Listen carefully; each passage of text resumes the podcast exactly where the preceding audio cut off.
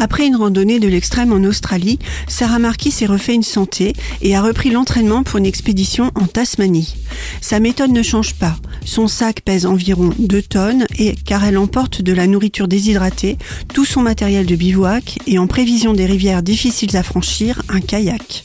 Le voyage est préparé pendant de longs mois par toute une équipe, mais elle est toute seule pour soulever son sac à dos et avancer pas après pas sur un terrain difficile.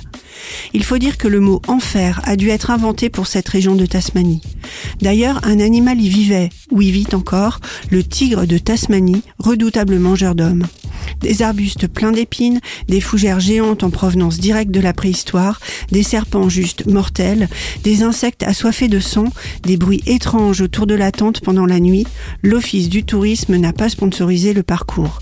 Sarah Marquis va au bout de ses forces pour suivre le trajet prévu. Heureusement, quelques haltes lui permettront de reprendre des forces pour l'étape suivante et c'est la chute. L'enfer tassement existe bien, Sarah Marquis l'a rencontré.